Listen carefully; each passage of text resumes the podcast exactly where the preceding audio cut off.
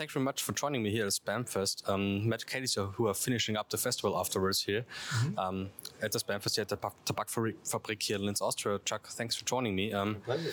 the first question is a pretty easy one for myself. Uh, is the one question you would like to go over with in the first place? Sure. What's the first question?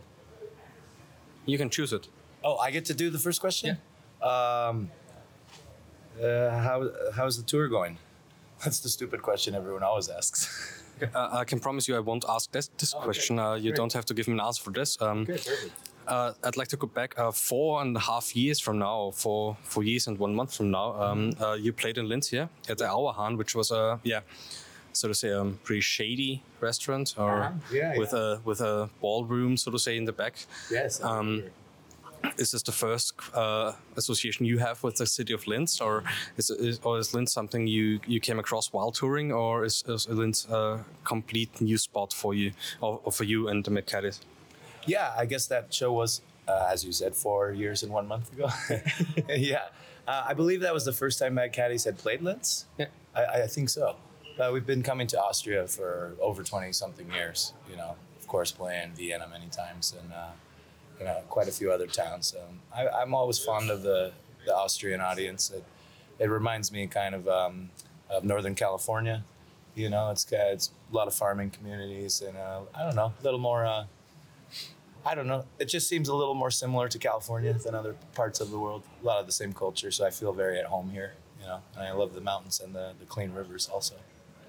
Uh, you feel at home here. Um, I'd like to continue to the music you make and, and the EP you released back in 2020, uh, which is yeah two and a half years ago now, and uh, there was a pandemic in between. It was called House on Fire. Um, uh, yesterday, I talked to, to the Bouncing Souls, uh, which were which uh, who had a similar song on their on their previous release. Um, it seems like everything is on fire and everything is burning, and uh, all societies are burning. And so to say, uh, do you think that it's um, more difficult or or much more difficult to to reach audiences and, and to get your messages across as well as as, as the McKellys?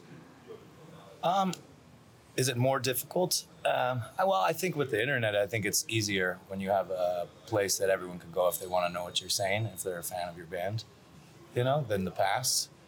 Um, but um, yeah, that the House on Fire uh, meaning for the album was was it was kind of before the world started catching on fire. I guess it's always been on fire, but it was more of a personal thing going through a divorce and you know having a young child and like you know the house is uh, metaphorically on fire. So the know. so the so the literal house, so, so to say, or The house is still okay. the emotional house burned up though. Yeah. yeah.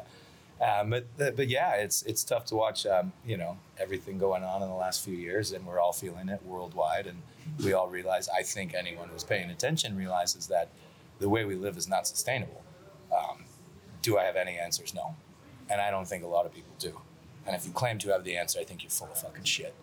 To be honest. Uh, speaking of claiming uh, to have the the, uh, the answer and uh, being full of shit, uh, as you, you just mentioned, do you think uh, that, that musicians or bands as well, uh, you to try to get a message across, try to have an answer, or is is, is, is it even possible to have the answer as a musician or, or as a as an artist performing on stage and getting a message across in front of I don't know two or three thousand people? Sure. No, I think that's important. And, you know, Mad Caddies has never been a huge political band, you know, but we have some songs about it. And me personally, I'm, I follow politics and science and culture and all this, you know, but um, I think uh, I think it's a fine line of using your position to put out a positive message to reach the people and then uh, overdoing it too much, you know, becoming too political. And, you know, because after all, this is music, it's art, it's supposed to be the escape from the bullshit of society. And so sometimes when um, when certain artists are blah blah blahing in my face about an issue too much, especially on stage, it just kind of turns me off. I'm like, yeah, but I came here to sing the songs and dance around and forget about this shit, you know. And so yeah, but but I do think you know I'm a big supporter. I'm a farmer and I'm from farming community, and I you know support the farmers all over Europe right now with the protests. And it was pretty touching for me the other day to see the footage from the festival in Holland when they said the farmers and everybody's like, yeah, because we do need food. Yeah, it's important. Yeah, I don't want to eat crickets. wouldn't be sustainable for a long time, I guess, uh, or in a long time, I guess. Um, uh, one thing I can't avoid asking you is, um, you are, or Mad Caddies are. Um, Go ahead, Jim, man. Go ahead. Sure, go ahead. Good to see you, man. Good to see you. Sorry. Are um, ha- have a huge influences from different ki- kinds of um, mus- musical genres, like from from from punk, of course, uh, from to, to reggae, to jazz, to to pop as well. Um, it's a huge debate here in Austria or in Europe is uh, that uh, white people. Who, who have dreadlocks are performing reggae music and they are kind of I quote taking over the culture. Uh, Yeah, uh, culture appropriation. Yeah. Uh, yeah. Is that what you're asking? Yeah. Yeah, Uh, do you think that? Do you think that that it that also applies to Mad Caddies, uh, or or c- could apply to Mad Caddies and the music you do? I think the people that think this are fucking idiots. Yeah, okay, because a perfect example. Uh, Are you the perfect example for this? I- no, my mother is a good example. Yeah. She's been going to Mexico since before I was born, Yeah. um, participating in cultural arts and supporting artists there and doing art workshops. And she wears the clothing of rural Mexican Mm. women, handmade. And she's a white woman. Is she not allowed to do this? yeah. I think she is. and I think black people did not invent dreadlocks.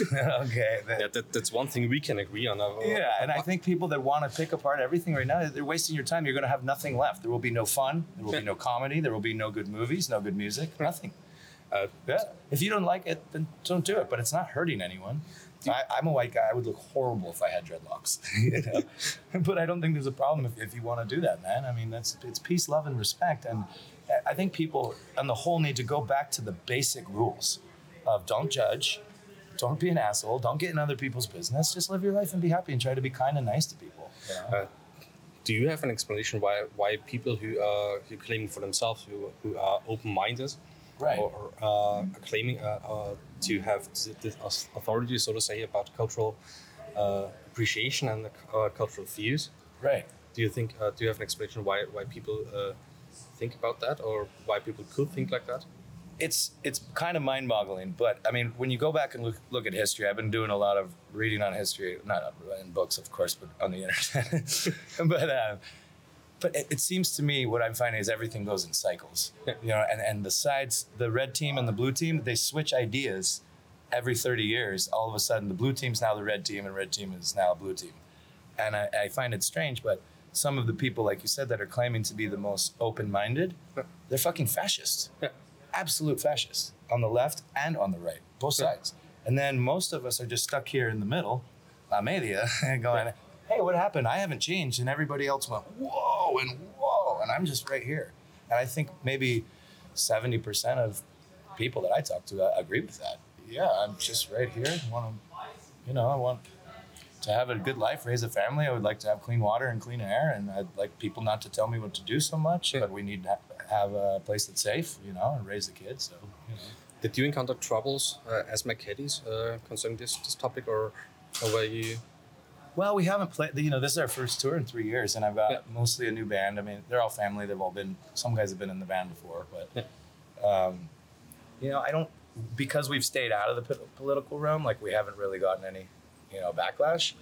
But for sure, I can uh, speak personally. Um, Yeah. Last summer, I did some shows in California with my solo project, Chuck Robertson and friends, and we went to play LA and they wouldn't let us play because a couple of my guys didn't have the negative test for COVID, and you know, and I put up a a little clip on my personal Instagram of me being rather frustrated and angry, sitting in the streets of LA, and I elbowed over the sandwich board sign of the venue. I said, "This place fucking sucks, fucking fucking fascists," you know.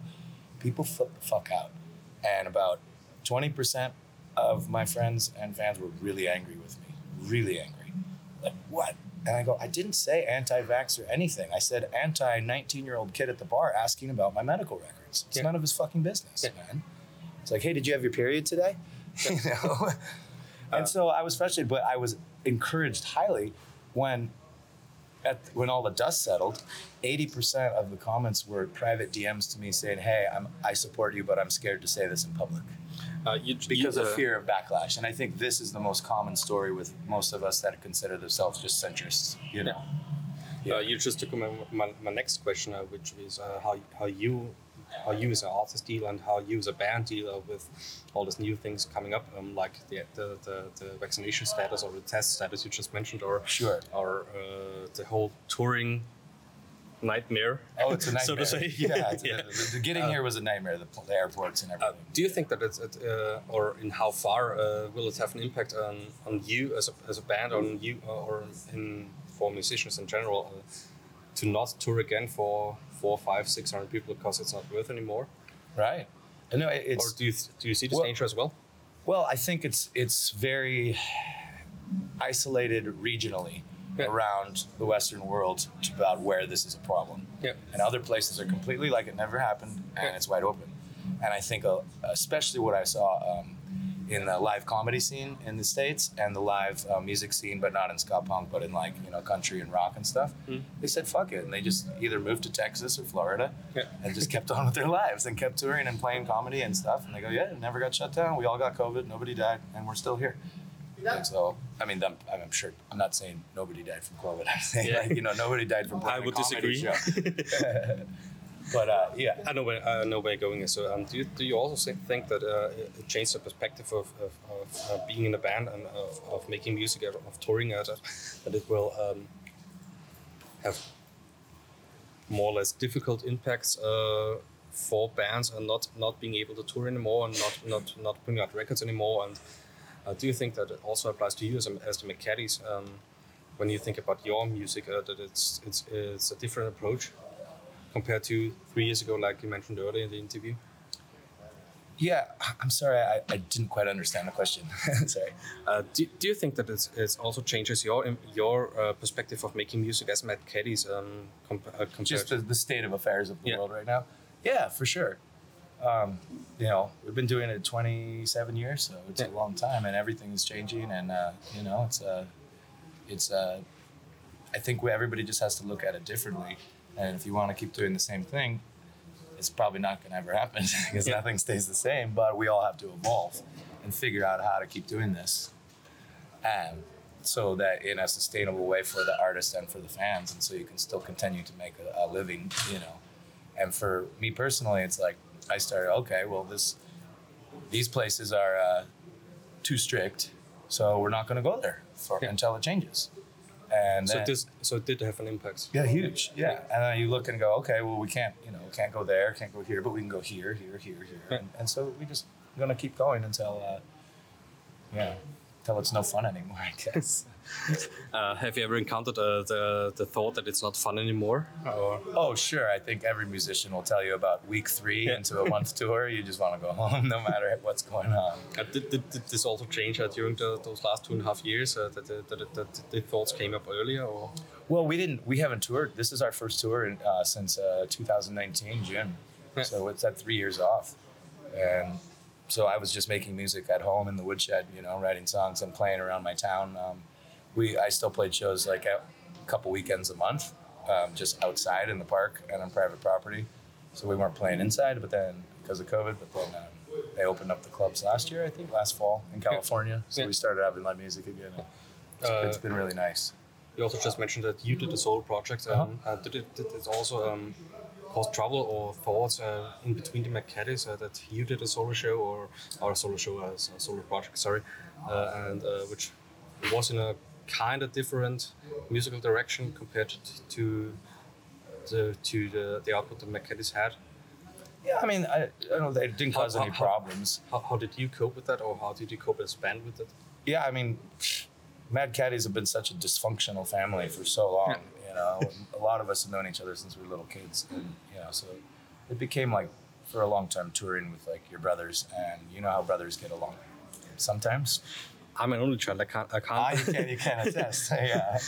But anyway, it, it just yeah, after a long time you, you realize that okay, this is supposed to be fun. Mm. And so when it becomes not fun, it's like you know it's hard on everybody. And that so I took that opportunity after being touring so long, and then okay, I, it looks like I'm getting two years. So I just hung out in my local town and, and played with uh, musicians I know from um, my place, and uh, yeah, it was it was liberating, and it felt good for me to not have to go through the democracy of passing my songs through the you know the democratic process of Yeah. the Mad Caddies, you know, and it just be like, okay, here's the song, and let's learn it, and and it's different. And then some of the stuff I was doing is very similar. I'm doing some ska and reggae and some punk. And it's just more. First one is, is more mid tempo, kind of mellow. So you could say that it, it, it was good to be more autocratic to say, or I, I, for me, in this kind of situations, democracy don't work very Yeah. well.